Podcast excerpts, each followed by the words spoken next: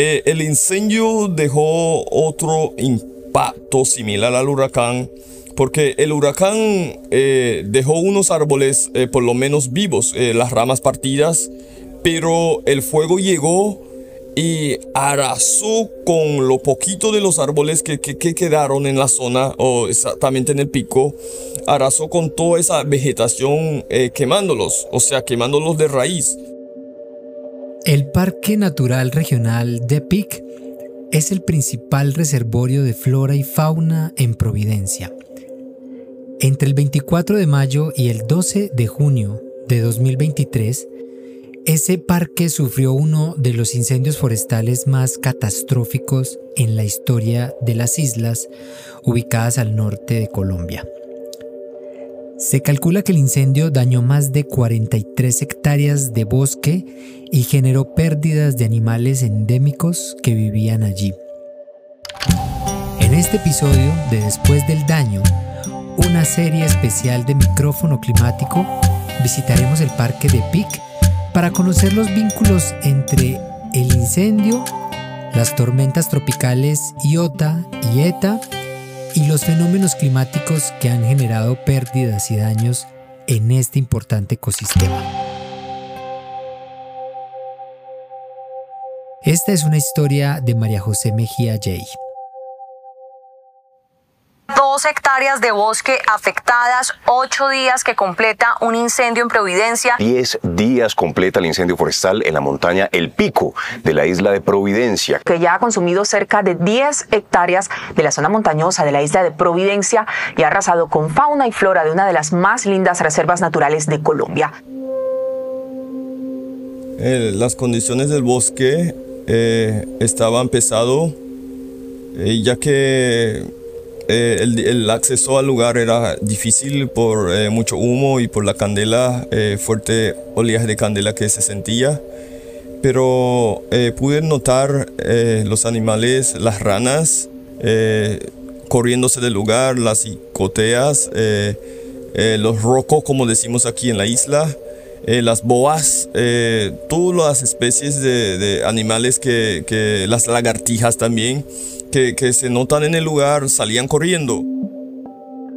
Él es Stefan Livingston, uno de los primeros habitantes de Providencia en reportar las consecuencias del incendio forestal en el Parque Natural de Pic. Su amor por las islas lo llevó a trepar árboles de 30 metros para poder reportar la situación, subir tres veces por día a la montaña y llevar grandes cantidades de agua en su espalda para apagar el incendio. Lo que a mí me motivó eh, darle reporte a todo lo que estaba ocurriendo eh, en las islas eh, a respecto del incendio era que había un incendio el día anterior que comenzó en el sector de Casa Baja aquí en Providencia y ese fuego casi llega a mi casa, a, a menos de 300 metros de mi casa. Así como Estefan, Loyola Gordon, mujer providenciana que también vive en el sector de Casa Baja, se vio fuertemente afectada por el incendio. Sí, había mucho humo, tuvimos que usar tapabocas. Una de las cosas que se tuvo que hacer era quitar los sistemas de desagüe de las casas para evitar que todas las cenizas llegaran al agua que tenemos que consumir.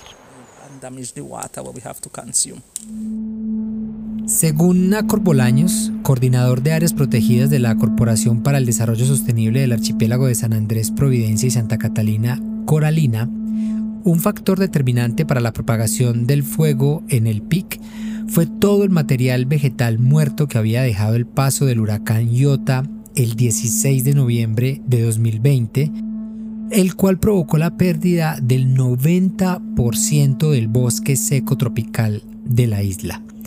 Esto generó espacios disponibles para que otras especies naturalmente rastreras y arbustivas tuvieran la oportunidad de florecer muy rápido. Lamentablemente cuando esa vegetación sufre eh, todo lo correspondiente con cambio climático y entonces épocas de, de sequía muy fuertes, pues obviamente pierden también las hojas y se vuelven prácticamente, muchos mueren, otros quedan vivos pero con latencia y quedan con básicamente eso es combustible disponible para que se pueda generar algún incidente. NACOR participó en la evaluación técnica para verificar las afectaciones en el Parque Natural de Pic y demás zonas alcanzadas por el incendio forestal. Un incendio en un ecosistema seco representa una pérdida de cobertura vegetal en un ecosistema que ya está alterado. Entonces puede que el incendio no sea muy grande, pero como está afectando una proporción importante de lo que queda de bosque seco, eso puede llegar a considerarse catastrófico. Por otro lado, si un incendio afecta infraestructura o afecta a una población humana, también se puede considerar catastrófico porque hay una afectación directa. Susana Uritica es líder de la línea de ecología espacial del Instituto Alexander von Humboldt y con esta explicación nos lleva a pensar que, así como el incendio en el Parque Natural de Pic, el huracán Iota también fue un fenómeno natural de carácter catastrófico, teniendo en cuenta que afectó la infraestructura física de Providencia y Santa Catalina en un 98% y generó impactos naturales y antrópicos en los diferentes ecosistemas. Eh, el huracán Iota yo lo viví eh, con mis dos hijos y llegó un momento donde mi papá llegó a mi casa. Eh, yo me sentía seguro en mi casa porque mi casa tenía antihuracanes, pero llegó un momento donde el impacto de las brisas era tan fuerte que, que, las cosas que volaban partían los, los vidrios de mi casa y eso ayudó para que las brisas llevaran el techo completo de mi casa. Eh, llegó un momento cuando la brisa levanta el techo de mi casa, eh, yo comencé a, sacar a mis hijos, a meterlos al baño con mi papá. Esta es la historia de Stefan Livingston, uno de los 6.000 habitantes que sobrevivió al huracán Iota, el cual alcanzó la categoría 5 la máxima de la escala Saffir-Simpson y que golpeó las islas de Providencia y Santa Catalina con lluvias torrenciales y vientos de hasta 200 kilómetros por hora. Pero de todas maneras nosotros quedamos atrapados bajo escombros, bajo toneladas de escombro. Y, y gracias a Dios que salimos ileso de eso y fue, fue algo muy, muy impactante para mis niños porque de corta edad de 5 años y de 9 años fue, fue muy impactante para ellos. El huracán Iota además afectó a los agricultores dejándolos sin cercado y sin cultivos. Según cuenta Marcela Shogrin, gerente de Agroprovidencia, el huracán mató a muchas de las especies menores como cerdos, gallinas y vacas que incluso hasta ahora no se sabe dónde están. De acuerdo con comentarios de la comunidad, las personas que venían desde San Andrés para ver cómo estaban sus familiares en Providencia se encontraban animales flotando en el mar. O sea, el huracán tumbó de todo, eh, tapó vías, tapó de todo y hay gente que hasta ahora no ha podido llegar a sus fincas, a sus parcelas.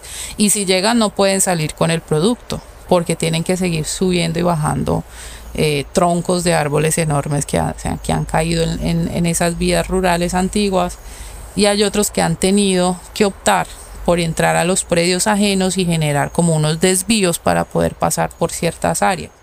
A Marcela y a otros agricultores les dijeron durante el proceso de reconstrucción que la prioridad era la circunvalar, una vía que rodea la isla y que es muy importante porque transita la mayor cantidad de carros y motos de esta región. Después seguían en esa prioridad los caminos vecinales y finalmente las vías rurales. Sin embargo, ni el tiempo ni los recursos del gobierno nacional alcanzaron para llegar a estos últimos y esta es la razón por la que muchos aún no tienen acceso a sus predios. Las condiciones que generó el huracán Iota, más otros fenómenos posteriores como el incendio forestal en el PIC, han dificultado las labores agrícolas en las islas. De hecho, uno de los afectados por el incendio fue el abuelo de Marcela, el señor Radigacho Green, hombre que ha dedicado toda su vida a la agricultura y la ganadería. Eh, perdió la mitad de lo que tenía cultivado en ese momento, que es plátano, yuca, Auyama, eh, la mitad del predio de las pocas personas que tienen más de dos hectáreas en cultivos en, en Far Enough.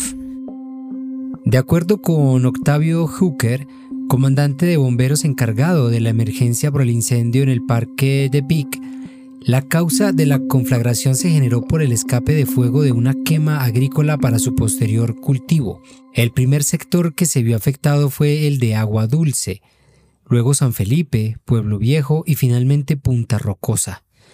Según afirma Octavio, el incendio fue tan grande que pasaron 25 días para terminar de extinguir el último foco. En el año, ¿cuántos incendios se han presentado? Bueno, el, el, la que atendimos fue el, el, número 31, el último que fue el PIC. Tuvimos 30 incendios forestales eh, antes del incendio del PIC de menor magnitud, que a veces teníamos dos a tres días trabajando, pero se pudo solventar sin necesidad de pedir apoyo eh, externo, ¿no? En un acto que varias personas en la isla denominan como heroico, el Cuerpo de Bomberos de Providencia y San Andrés, con el apoyo de Coralina, el Ejército, la Defensa Civil, la Unidad Nacional para la Gestión del Riesgo de Desastres, Bomberos de Santa Marta, voluntarios y la Alcaldía Municipal, colocaron todos sus esfuerzos para abrir zanjas de contención, salvar el PIC y evitar que el fuego llegara a otras montañas de reserva. Bueno, ante un, eh, un incendio de esta magnitud, el personal es reducido acá en Provincia, nada más contamos con 10 oficiales y 3 auxiliares de bomberos. Cuando eh, empezamos a atender, nos dimos cuenta de que eso estaba fuera de control. Como cuenta Octavio, desde ese momento la alcaldía municipal hizo la gestión para solicitar un helicóptero contra incendios al gobierno nacional y la Fuerza Aérea Colombiana. Este aterrizó el domingo 28 de mayo, cuatro días después de empezar la conflagración. Octavio explica que hubo demoras con la llegada del helicóptero por los protocolos y procedimientos que se debían realizar desde la unidad, pero aún así se alcanzó a hacer varias descargas de agua que fueron determinantes para poder mitigar el incendio.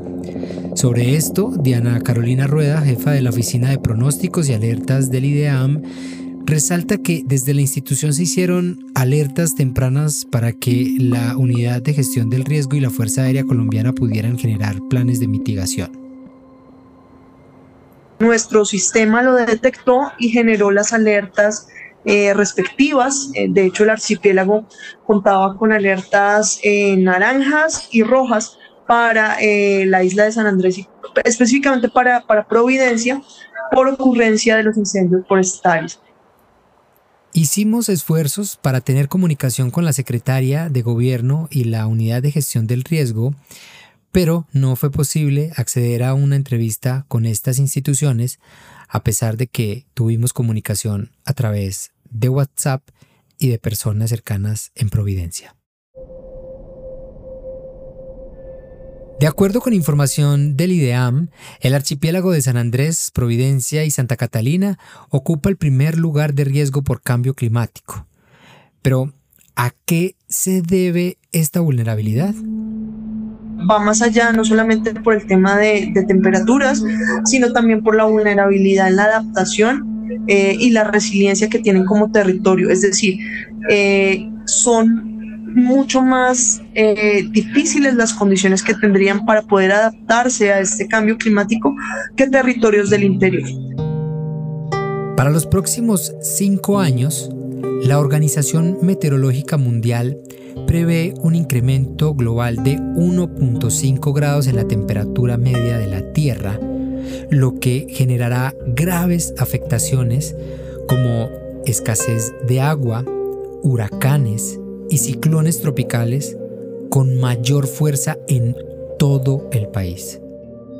Esto hace necesario tomar medidas para prevenir y mitigar otros posibles incendios forestales en el Parque Natural de Pic, considerado un gran reservorio de agua en donde nacen las cuencas más importantes que abastecen la isla, como lo son Bailey, San Felipe, Freshwater, Gamadit y varios sitios temporales que en conjunto son primordiales para todo el ecosistema hídrico y la biodiversidad asociada a la isla de Providencia. The Peak es una de las áreas protegidas más importantes del archipiélago de San Andrés, Providencia y Santa Catalina debido a sus condiciones biológicas, ecológicas y culturales. También por ser un ecosistema estratégico que garantiza el aprovisionamiento de agua dulce para todas las actividades productivas, agrícolas, pecuarias, turísticas y de uso doméstico. Lo que pasa es que el PIC pues es, puede considerarse el corazón de Providencia porque como te digo, eh, si el PIC nos deja de... es como si el PIC, como tu corazón, si dejara de latir, a nosotros nos faltaría el agua en el municipio. Todo el agua del municipio nace, la mayoría en el PIC. Entonces, la vegetación que hay en el PIC, el PIC tiene una vegetación de bosque seco, que no tenemos en, otras partes. Entonces es muy importante porque tiene eh, flora endémica, flora que no más está ahí en ese punto. Entonces creo que de ahí la importancia del PIB. Con esto, a Silvina Pomier, coordinadora de Coralina en Providencia, nos transporta al PIC la montaña más alta de Providencia. Al subir pueden encontrarse refugios de especies de fauna y flora residentes y migratorias. Un lugar hermoso donde habitan en armonía el agua y la tierra. En la mitad del camino los zapatos se embarran y el aire comienza a faltar. Muchas veces lo único que se espera es lograr la cima. Pero al llegar, es fácil sentirse dueño de todo un territorio insular y deleitarse con la belleza de grandes montañas, así como de extensas planicies coralinas. Lo importante del parque para eh, las personas raizales es que es un sitio eh, muy tranquilo donde uno puede llegar a descansar, a meditar y a disfrutar de, la naturaleza que había en el lugar. Eh, tanto como el, el, Cheney Root, no sé si han escuchado hablar del Cheney Root, la raíz china. Eh, una de las cosas más importantes que, guardaba ese lugar es el Cheney Root, que eh, es un medicamento natural que ayudaba a toda la población isleña que sufrían de, anemia o de problemas de sangre. Esta planta medicinal fue gravemente afectada por el incendio forestal en el Parque Natural de Pic, una catástrofe que nos presenta un dilema sobre el uso del fuego que se ve disputado entre costumbres ancestrales y las condiciones climáticas actuales. Con el fuego transformamos los territorios, con el fuego comenzamos a descubrir cómo aprovechar mejor la tierra. Cuando apareció la agricultura, comenzamos también a mirar esa interacción entre el fuego y la productividad agrícola. Entonces, el fuego ha sido una parte fundamental de nuestro desarrollo como seres humanos. Pero como te contaba, a partir de la era industrial, inclusive en el siglo XIX, pero más, más exactamente desde 1950, cuando comienza a haber una acumulación más rápida de gases atmosféricos que alteran ese régimen de fuego y esa influencia climática sobre el fuego, entonces el fuego se convierte y se ha convertido en un enemigo a atacar. Susana Uritica, también experta en incendios forestales, invita a hacer una reflexión y reconocer nuestra histórica relación con el fuego y cómo se puede recuperar mucho de ese conocimiento tradicional que se tiene para beneficio de las poblaciones actualmente. En relación con esto, Marcela cuenta que las quemas son una actividad ancestral en Providencia y a propósito de eso recuerda la historia de una señora de más de 60 años que vive en Santa Catalina y que le contó que cuando era más joven veía de noche a Providencia como un arbolito de Navidad por todas las quemas que se hacían entre marzo y mayo en las temporadas de sequía cuando se limpiaban los predios. Eh, es una actividad tradicional, no solo de las islas, pero de muchas regiones de Colombia. Eh, no estamos diciendo que por ser una actividad tradicional es apropiada, es, es ambientalmente no es, no es apropiado quemar porque es mejor un suelo vivo que un suelo muerto. Y al quemar el suelo, entonces lo que estamos haciendo es quemar eh, los organismos que están ahí y, también eliminar la materia orgánica, posible materia orgánica que tuviésemos ahí las temporadas de tiempo seco del archipiélago de San Andrés y Providencia se dividen en dos. Una que va eh, desde el primero de diciembre y hasta el mes de junio. Y la segunda temporada inicia, eh, que es la temporada de lluvias, desde el 30 de junio hasta eh, el primero de diciembre.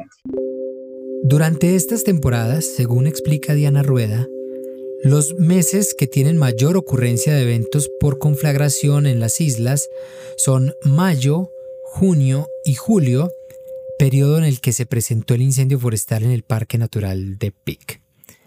Por otra parte menciona que las épocas de sequía por el fenómeno del niño empezarán entre septiembre y el primer semestre de 2024 y por lo tanto es importante saber los efectos que puede tener en la región insular. No había nada de agua, o sea, el fenómeno del niño, todo el tema del cambio climático, había una sequía muy intensa y los platanales tú ibas y, semanalmente dos, tres plátanos eh, de la mitad del tallo, pum, veías que se caían. Porque normalmente el tallo del plátano es mitad agua, mitad, eh, digámoslo así, materia orgánica y ella, y ella se va secando y llega un punto en que ya no sostiene la corona, la parte alta del árbol, entonces eh, ella, ella, ella cede y se parte la mitad. Cuando uno menciona, por lo menos desde el punto de vista ecológico, cuando uno menciona un fenómeno del niño en Colombia, porque en otros lados el efecto es diferente, pero en Colombia, lo que ocurre es que hay una disminución de las precipitaciones y un aumento en las temperaturas. Entonces, el balance entre precipitación y temperatura genera condiciones predominantemente secas.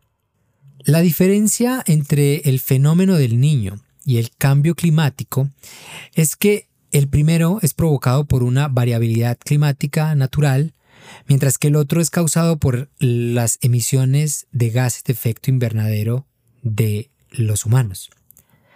Como consecuencia de la crisis climática que atraviesa el planeta, estos fenómenos tienden a ser cada vez más fuertes. Por ejemplo, Susana enfatiza que cuando se presenta el fenómeno del niño, el material vegetal se seca y al secarse se vuelve más flamable. Entonces la probabilidad de que haya un incendio es mayor. De ahí la importancia de saber los retos y desafíos a los cuales se enfrentan las entidades ambientales. Desde el inicio del año se ha trabajado puerta a puerta, eh, eh, agricultor por agricultor. Eh, se han hecho charlas dirigidas específicamente para prevenir los temas de quema. A pesar de estas campañas de sensibilización, NACOR menciona que se han presentado cinco grandes incendios en Providencia, siendo el último el más devastador en la historia del archipiélago. Esto indica que se debe seguir trabajando en campañas pedagógicas que concienticen a la población sobre los riesgos de hacer quemas en tiempos secos. También expone que es importante que Coralina trabaje en un plan de contingencia ante eventos como estos. Otro de los grandes retos que tenemos son los temas de restauración activa y pasiva. Em, em, también generar las barreras rompefuegos y mantenerlas. Y digamos que esto en otros parques, en otras áreas protegidas del mundo funciona muy bien. Mantienen unos cortafuegos o unos caminos donde básicamente sirven para que el fuego no continúe. Ese tipo de cosas tenemos que mejorarlas en, este, en estas áreas protegidas. De acuerdo con el IDEAM, el archipiélago de San Andrés, Providencia y Santa Catalina no cuenta con una alerta por incendios. Esto reconfirma la idea de que las islas no están preparadas para enfrentar otro fenómeno catastrófico como el ocurrido en el Parque Natural de Pic. Aún más, hace un llamado a sus habitantes para conservar el sistema que soporta la vida de las islas y estar preparados para los efectos a corto, mediano y largo plazo que tendrá en las microcuencas hidrográficas. Esto fue Después del Daño, una serie especial de micrófono climático que cuenta historias sobre pérdidas y daños ocasionados por la crisis climática en Colombia. Si quieres saber más sobre este tema o conocer las oportunidades que tenemos disponibles en América Latina, puedes seguir todas nuestras redes sociales de Climate Tracker Latinoamérica, voces del periodismo climático.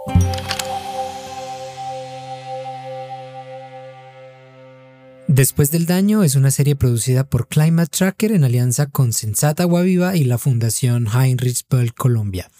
La producción de este episodio es de María José Mejía J. Esteban Tavera es el editor periodístico, el diseño sonoro es de Carlos Sánchez y la portada del episodio fue ilustrada por Cristian Porte Ocampo. Los fragmentos del collage fueron sacados de transmisiones de noticias en vivo de Noticias Caracol y Cable Noticias, las cuales se encuentran disponibles en la plataforma YouTube.